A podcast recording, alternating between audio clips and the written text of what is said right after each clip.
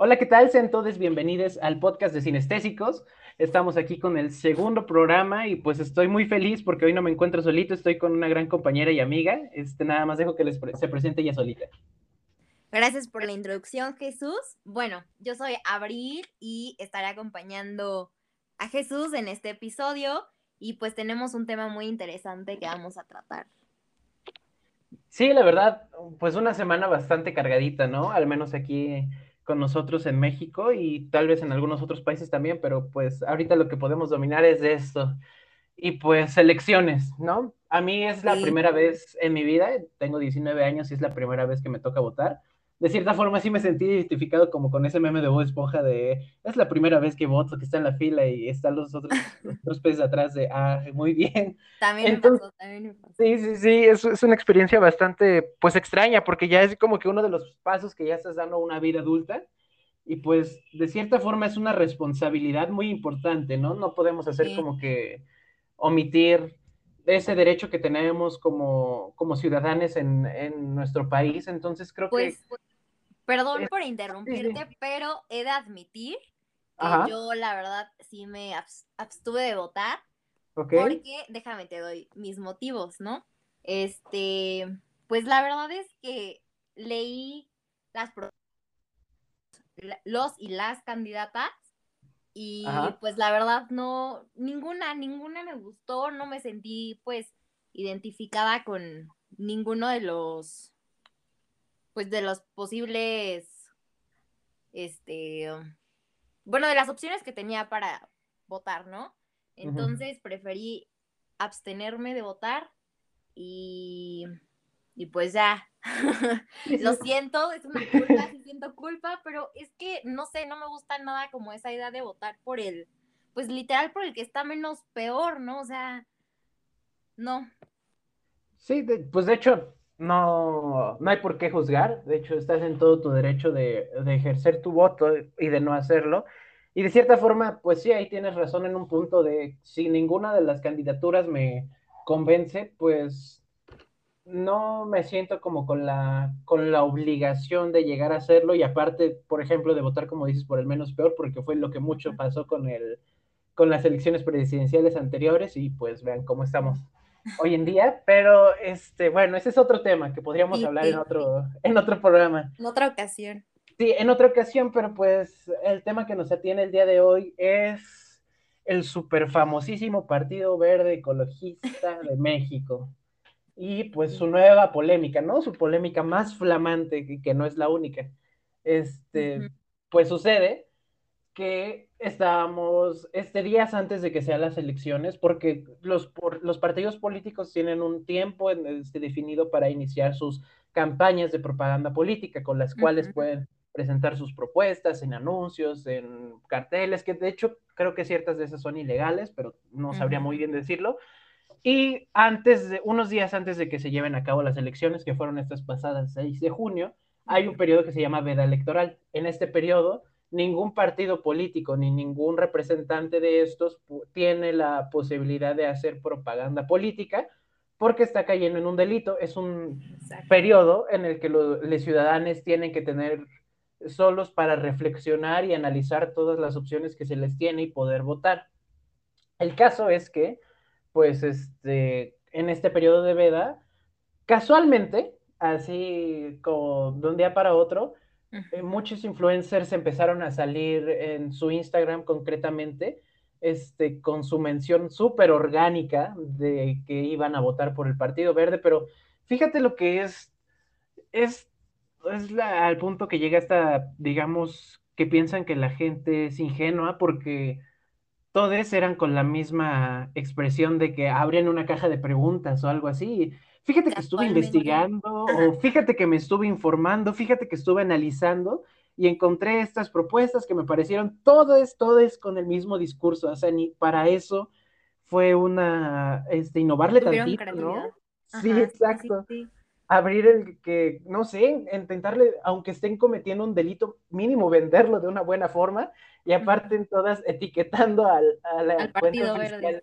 Sí, exacto, o sea, ni siquiera para eso pensaron tantito lo que estaban haciendo, pero no sé, es una cuestión que primero como, como ciudadano enoja, ¿no? Porque piensa a, lo mejor, este, obviamente se nota que son personas que no les hace falta el dinero, porque son este, presentadores de televisión, influencers ya con un gran impacto, artistas, cantantes, entonces, este, de cierta forma, el hecho de vender, de venderse, ya no solo digamos, porque pues cada quien tiene derecho, ¿no? Si uno se quiere ganar la vida, digamos, lo de este, promocionar algo o vender algún producto, pues está en todo su derecho, pero... También hay como una... Ay, perdón. No, no te preocupes. Hay como cierta responsabilidad ética, ¿no? O incluso, pues también moral, ¿no? O sea, cómo estás vendiéndote y vendiendo tu opinión y pues de cierta forma engañando a la, a la gente, ¿no?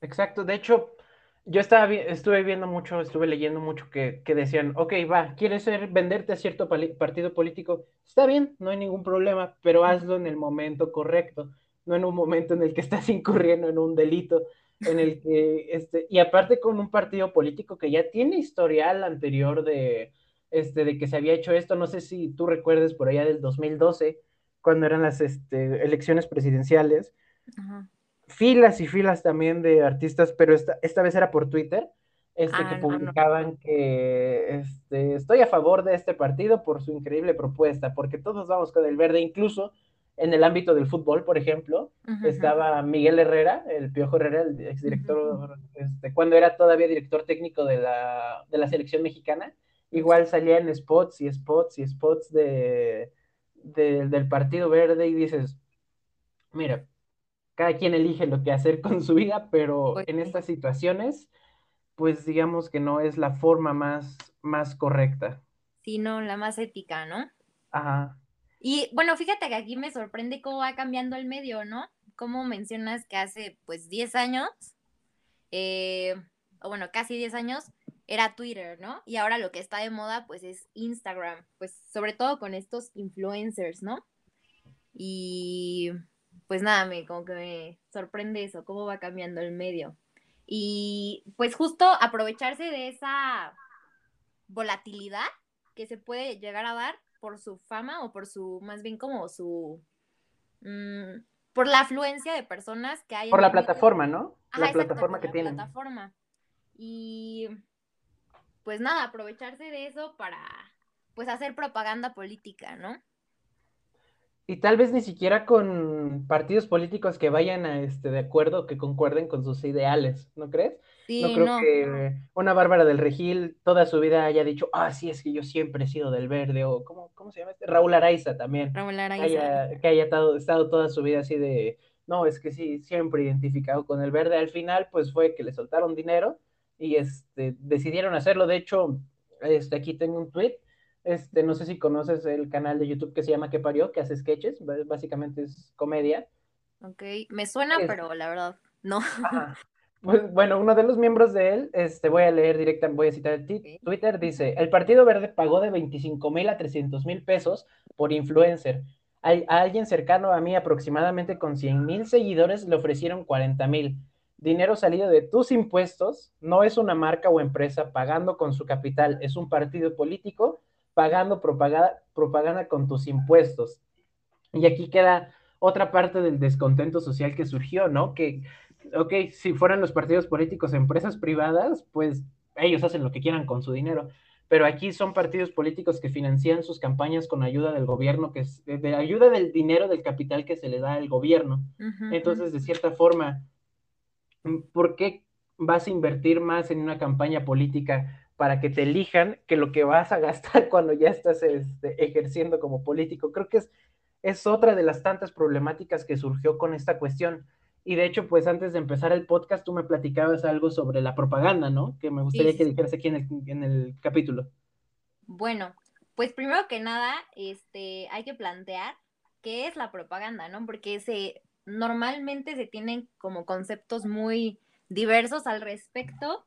Y bueno, lo que yo creo que, bueno, no literalmente lo que yo creo, pero bueno, lo que la RAE dice que es la propaganda eh, lo voy a leer tal cual, es la acción y efecto de dar a conocer algo con el fin de atraer adeptos o compradores. Eso sería más bien como, pues, la publicidad.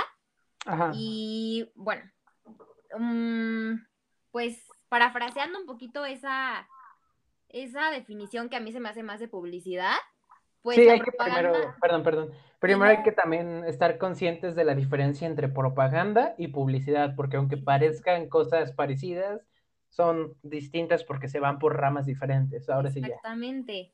Yo diría que pues justo la propaganda se va más hacia la parte pues ideológica, ¿no? O sea, pues más hacia lo político, a lo económico y como a lo, pues a la religión, ¿no? Y pues la publicidad es más como tratar de venderte un producto y ya, ¿no? Sí, que de hecho también hay este, propagandas que pueden utilizar estrategias de la publicidad y, este, y viceversa. Este, es, bien curioso porque, pues de cierta forma son estrategias que se utilizan, la, este, ya no digamos, sí podrían decirse como en corporaciones, grandes empresas, pues ya no solo, por ejemplo, en la parte de publicidad para venderte un producto, sino en la propaganda para poder venderte una idea, una, este, una ideología. Una ideología, exacto, no me salía la palabra. Y bueno, al respecto, déjame te cuento, hay un autor muy famoso que se llama Noam Chomsky, ¿no? Y él, su versión sobre la propaganda es que no se, bueno, que la propaganda es como esa forma en la que, pues, los medios que suelen dar pues información, informar a la gente acerca de distintas temáticas, este, pues crean o generan propaganda al estar de cierta forma coercionada la información que producen por las entidades privadas que son las que subsidian este pues esas empresas, ¿no? O sea, ¿cómo explicarlo? Su información se ve limitada porque pues obviamente no van a publicar o compartir, distribuir información que pueda afectar a la empresa que pues les da el capital, ¿no? Algo así. Ajá, exacto, ¿no? Entonces se me hace como muy interesante esa, esa definición que nos da Chomsky de la propaganda creo que aterrizándolo un poquito, un ejemplo más burdo es como si mi papá me diera, le digo a mi papá, oye papá, quiero poner, este, quiero escribir un libro, ¿me lo puedes financiar? Ah, sí, ten, aquí está tu dinero. Y yo escribo un libro sobre qué tan mal me trató mi papá durante toda mi vida, ¿no? Creo que es más o menos algo muy, burdo, pero muy burdo, pero que podría llegar a ayudarnos a entenderlo. Y sí, de cierta forma, pues creo que no es este no es, no es extraño para, nadie que los, este, pues de cierta forma, las empresas, los medios, tienen de cierta forma sus propósitos o sus preferencias para financiar ciertos proyectos. no vas a financiar un proyecto que hable mal de ti o que te pueda dejar mal parado o que de cierta forma te sea un sea más beneficioso para alguien más que para ti mismo. O que no vaya con tu ideología, ¿no? Exactamente, pero eh, sí, justo eso, porque este, tendría como que algo contraproducente con lo que quieres comunicar y lo que finalmente comunicas. y pues, más o menos siguiendo como que este mismo hilo y regresando un poquito más a lo de los influencers, ¿qué onda con los influencers, no? ¿Qué, qué, qué figuras tan curiosas? Porque de hecho, pues influencer en sí, había, he escuchado muchas veces que influencer no, la persona que a sí mismo se llama influencer, está totalmente lo incorrecto, porque es un título o es algo que se gana atribuido por, pues digamos, por el medio en sí. Entonces, este, pues de cierta forma, un influencer es una figura pública que tiene la capacidad o tiene una plataforma con la cual puede llegar a distribuir ciertos mensajes y de ahí la, la de, hecho hay como que el, el nombre influencer a influir en el cambio o este, no en el cambio, pero digamos en la modificación de ciertos pensamientos o ideologías. De hecho, hay este, una definición que te voy a leer aquí. Un influencer es una persona que cuenta con cierta credibilidad sobre un tema en concreto y por su presencia e influencia en redes sociales puede llegar a convertirse en referente para una marca. De hecho, pues, este, pero si notas aquí, un pues influencer es específico en cada campo. Ahora sí, perdón. Y no, no, perdón que te ah, haya interrumpido. Este, bueno, a mí me da como curiosidad o me causa cierta intriga cómo, este, cómo el número de seguidores o la amplitud que puede llegar a tener un influencer, este, le da la legitimidad, ¿no? Para, o sea, para que se crea, no, para que, sí, o sea, la legitimidad de la, de que la información que dice es, en cierto sentido, verdadera, ¿no? Puede serlo o puede que no, pero el hecho de que tenga muchos seguidores ya le da cierta legitimidad. Sí, la, la, validación del público, ¿no? Porque de cierta forma encuentras un video en YouTube que tiene nada más cinco vistas y dice una noticia y dices, ah, este qué vas a ver, ¿no? Este que va... no este, tiene seguidores, no le creo. Ajá, pero de repente ves un Chumel Torres, ves un, este, cualquier otro influencer también de cualquier campo y ves que sus videos llegan a las miles de visitas y dices, ah, o al millón. debes saber, ajá, al millón, debes saber lo que está hablando, ¿no? Y de cierta forma creo que es este papel en el que, en el que caemos todos, al menos a mí sí me ha pasado, que mm. este, llegas a desconfiar de, de influencers que no cuentan con una plataforma como que digamos la este, socialmente aceptada como para poder ser validado ante la, ante la sociedad, ¿no? Y pues de hecho esto hila perfectamente con el siguiente tema que quería que discutiéramos, y es de este papel que tienen los influencers en los Iba a decir un poquito, es que es en todos, al final del cuenta, al final de cuenta, porque todos estamos en un constante proceso de construcción de identidad y pues si estamos en una cierta posición, cualquier cosa puede ser influyente. Pero digámoslo así, más preciso en, la gente joven, ¿no? Este, porque pues cuando ahorita considero que nosotros todavía estamos jóvenes, no sé tú. Sí, bastante jóvenes.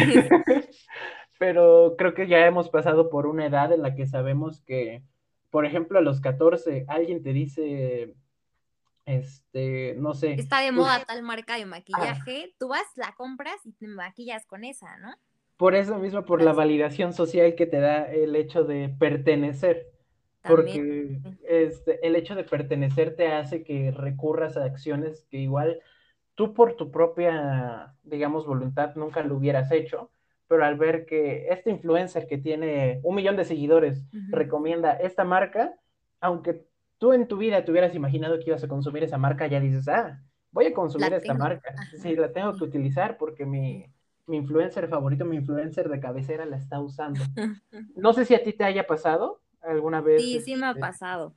Sí me pasó antes, pero no sé, como que poco a poco, pues empiezas a, a desarrollar cierto sentido como crítico, yo le diría, y ya empiezas a cuestionar un poquito el, pues el contenido que consumes, ¿no? Y también a estas personas, a estos, pues más que nada personajes, ¿no? Porque como tal no sabes si la persona es realmente así o no, ¿no? Sino que es una apariencia, no te estoy diciendo que en todos los casos, pero yo siento que es una apariencia que se suele crear justamente para uno, pues pertenecer o ser como si no pertenecer, generar como tendencias, ¿no? Y al final creo que uno de los propósitos principales de, este, de estos este, personajes es el vender.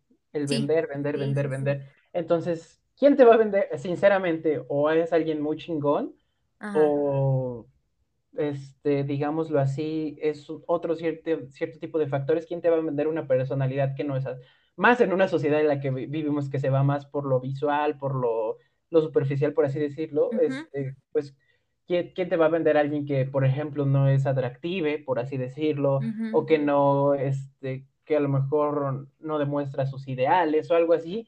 Entonces, creo que sí tenemos, como tú dices, y estoy muy de acuerdo con ello, de analizar, pararnos a ver como este, bien este, estaba ahí en el Reflexionar, ¿no? Reflexionar, analizar, ver a quién le damos nuestro follow, quién le damos like, a quién estamos suscritos, porque a final de cuentas no es nuestra responsabilidad que ese tipo de mensajes sean creados, pero sí es nuestra responsabilidad que ese tipo de mensajes sean difundidos. difundidos, exacto.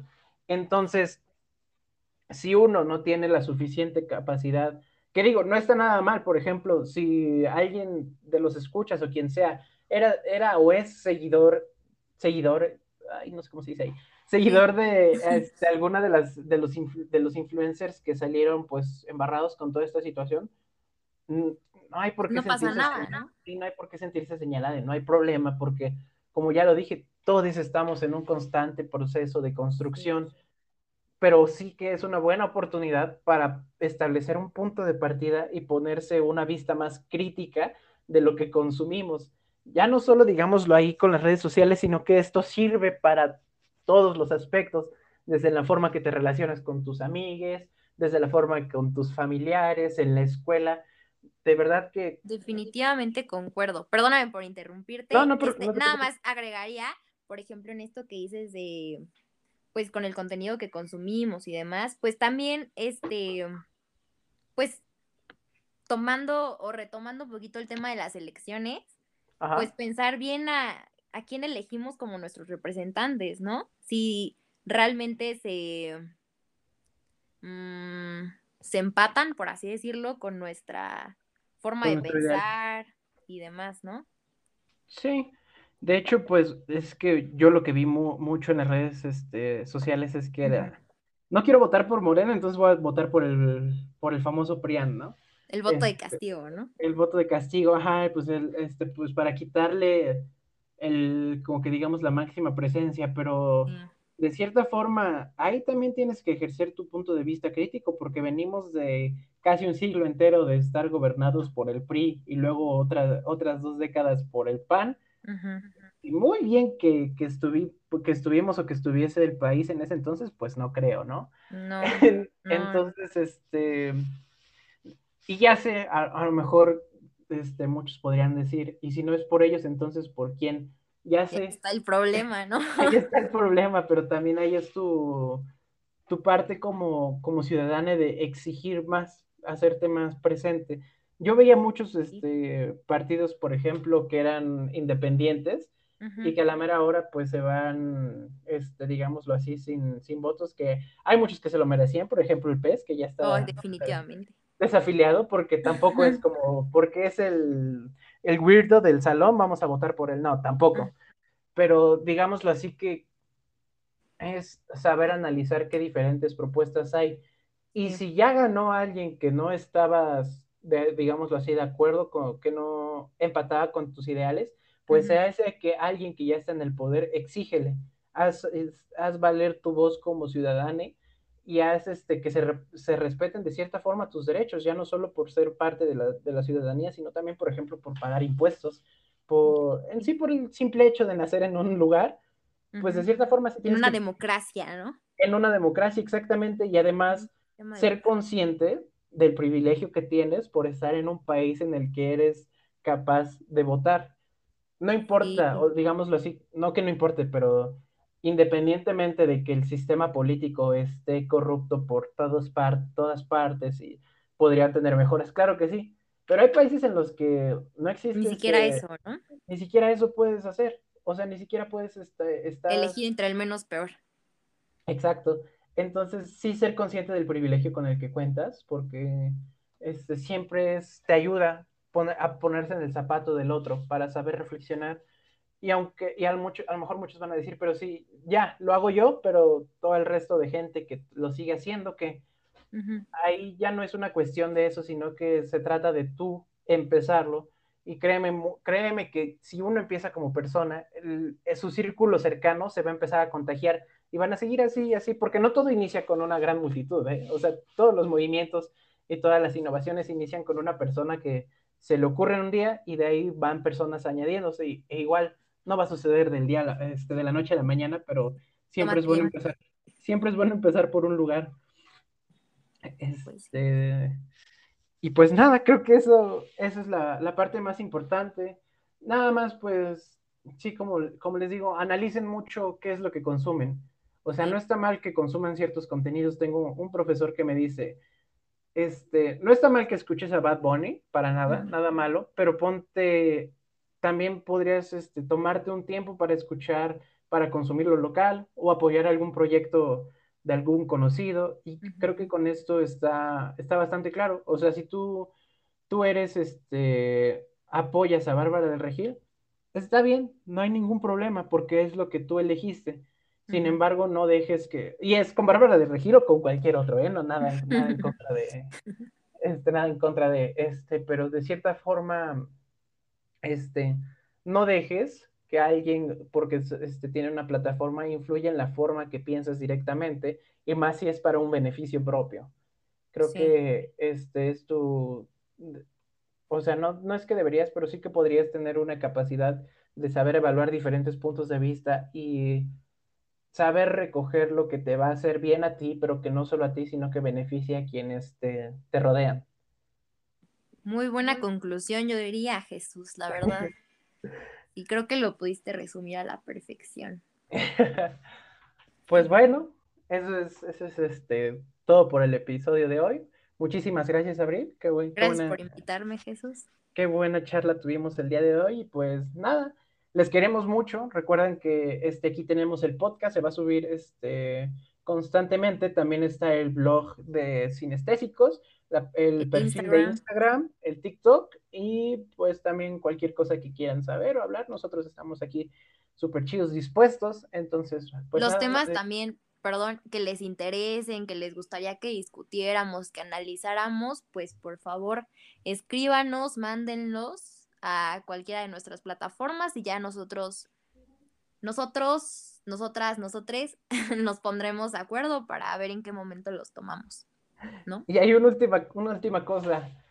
Estamos intentando tratar de, intentando tratar, ¿eh? No, estamos tratando de implementar el lenguaje inclusivo este, pues porque aquí respetamos a todos, pero si es algo complicado, entonces pues denos, este, denos chance, ¿no? Que esté ahí, que este, estamos tratando, estamos haciendo nuestro mejor esfuerzo, pero este, pues ahí ya saben que es complicado cambiar un, hábito que se tiene de toda la vida, pero pues ahí, ahí vamos. Entonces, pues, este, si ya no hay nada más, muchísimas gracias, de verdad, les queremos mucho, esperemos que sigan escuchando esto y pues cuídense mucho. Adiós. Un abrazo a todos, todos, todas, todes. Bye. Adiós.